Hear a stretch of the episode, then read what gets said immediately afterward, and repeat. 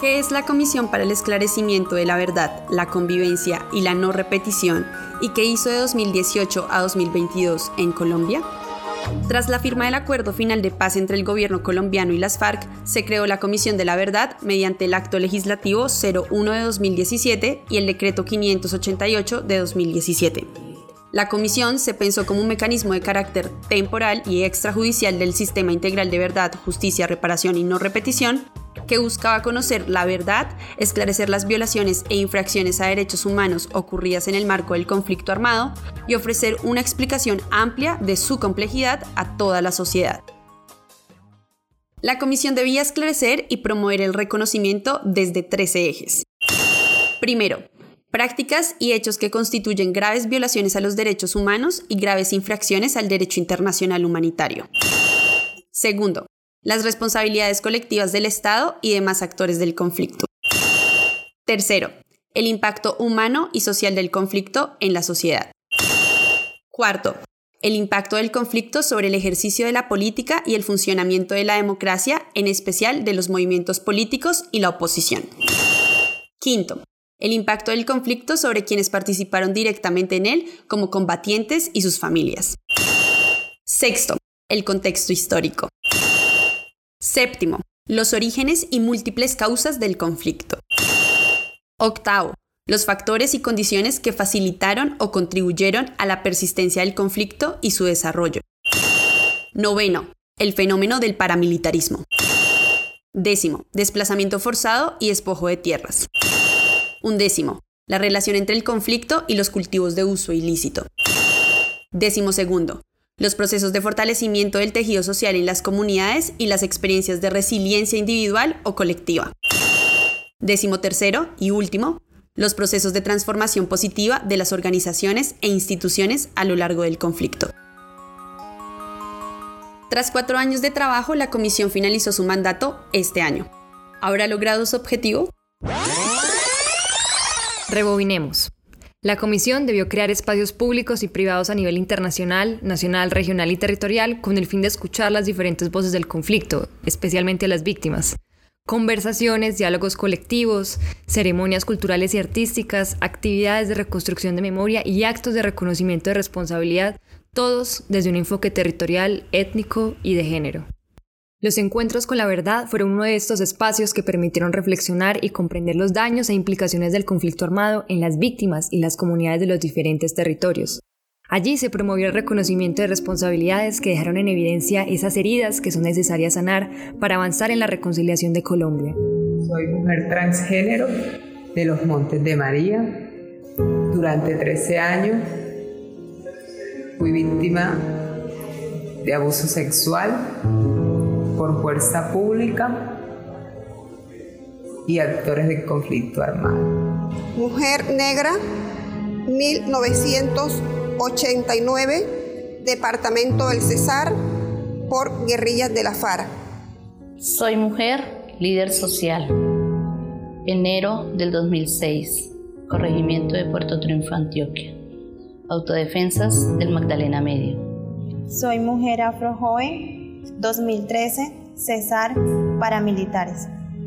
Soy indígena del Amazonas.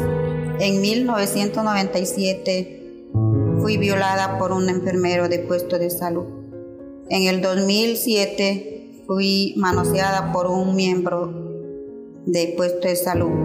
En el 2014 fui violada por un miembro de la FARC. Y en el 2019 por un enfermero de puesto de salud Clínica Leticia. También la serie de acciones vivas generaron una conmoción social a través de instalaciones artísticas en espacios públicos, exposiciones, galerías, actos performativos, recorridos, tomas culturales y momentos simbólicos. Un ejemplo de esto fue la exposición Huellas de la Desaparición. Hoy, Día de los Derechos Humanos, les doy la bienvenida a la inauguración de la exposición Huellas de Desaparición, los casos de Urabá, Palacio de Justicia y Territorio Nucac, que estará en el Museo de Arte Miguel Urrutia, El Mamo, hasta el 25 de abril del 2022, y que es el resultado de la colaboración entre la Comisión de la Verdad de Colombia y la Agencia Internacional de Investigación Forensic Architecture y que no tiene precedentes en comisiones de la verdad. En los cuatro años efectivos de vida que tuvo la comisión, y a pesar del obstáculo que significó la pandemia, se realizaron 14.000 entrevistas y se establecieron conversaciones con más de 30.000 personas de todos los sectores sociales. Mayoritariamente comunidades indígenas, comunidades afro, organizaciones de víctimas, organizaciones de mujeres, miembros de la fuerza pública, excombatientes y campesinos. Durante más de tres años, como se ha escuchado, hemos oído a más de 30.000 víctimas en encuentros personales y colectivos, en las casas de la verdad, en el exilio, y particularmente a las comunidades afrocolombianas, indígenas, en las compañías gitanos y entre los raizales. Hemos estado en más de 24 países en el exilio, en los núcleos o nodos y hemos recibido, como se dijo, también más de mil informes. Hemos escuchado a todos los expresidentes de la República vivos, Ernesto Samper, Juan Manuel Santos, César Gaviria, Andrés Pastrana y Álvaro Uribe, así como a intelectuales, periodistas, artistas, políticos, obispos, sacerdotes y pastores.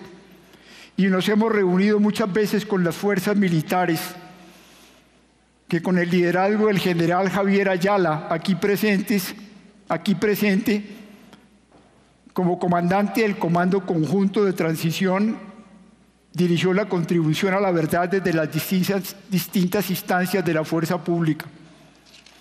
Hemos escuchado a comparecientes ante la JEP y tenido reuniones y actos de reconocimiento con los excombatientes de las FARC, los miembros del Partido Comunes, exintegrantes de las demás guerrillas, los exparamilitares del Pacto de Ralito y otros responsables que están en las cárceles. Como acabamos de escuchar, el día de la entrega oficial del informe final, el padre Francisco Berrú, presidente de la Comisión de la Verdad, mencionó varios precedentes que quisiéramos rescatar, además de las cifras. Uno de ellos fue conocer la visión del conflicto armado de cinco expresidentes de Colombia y reconocer las decisiones detrás de la política criminal y de la defensa que atizó el conflicto armado en el país. Otro hito importante fue la contribución a la verdad por parte de Salvatore Mancuso, ex líder de las Autodefensas Unidas de Colombia, y de Rodrigo Londoño, antiguo comandante de las FARC, así como otros altos mandos responsables de violaciones a los derechos humanos. Nosotros en la comisión, en el informe final, no podremos tratar el caso de cada una de ustedes, pero quisiéramos que ese informe deje sentir el sufrimiento, el dolor, el grito de angustia, el reclamo por la dignidad de sus seres queridos asesinados, que es sobre todo lo que más los mueve para que no se queden en silencio tantos sufrimientos.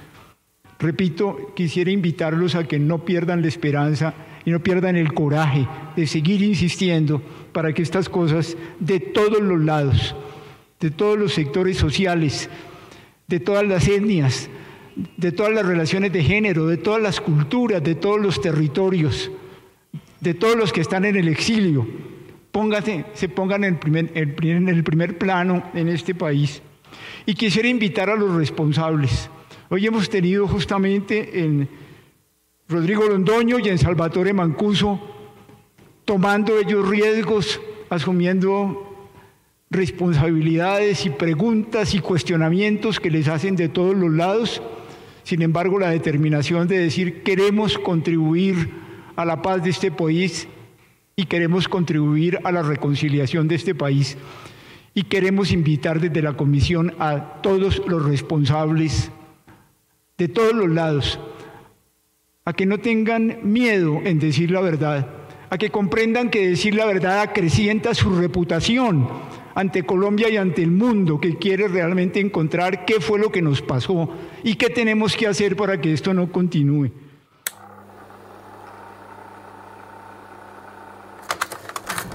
El 28 de junio de 2022 se entregó en el Teatro Jorge Eliezer Gaitán en Bogotá el informe final de la comisión. 10 volúmenes y más de 33 libros con anexos. Aunque cada uno se presenta de manera separada, no matará sobre el relato histórico del conflicto, Colombia adentro sobre los relatos territoriales del conflicto armado, hasta la guerra tiene límites, un compendio de violaciones a los derechos humanos y al derecho internacional humanitario, Mi cuerpo es la verdad sobre la experiencia de mujeres y personas LGBTIQ y el volumen Cuando los pájaros no cantaban sobre los testimonios y las vivencias del conflicto, entre otros. En realidad, corresponde a una lectura sistemática de lo que han sido las dinámicas del conflicto armado interno. ¿Qué sigue? El cumplimiento en lo posible de las 74 recomendaciones para la no repetición hechas por la Comisión. A través del Comité de Seguimiento y Monitoreo a la Implementación conoceremos los avances y dificultades. Desde la sociedad civil, academia, activismos y demás roles en la sociedad, podemos seguir la juntanza y apostar por la sostenibilidad del legado de la Comisión, así como de los demás organismos que componen el Sistema Integral para la Paz.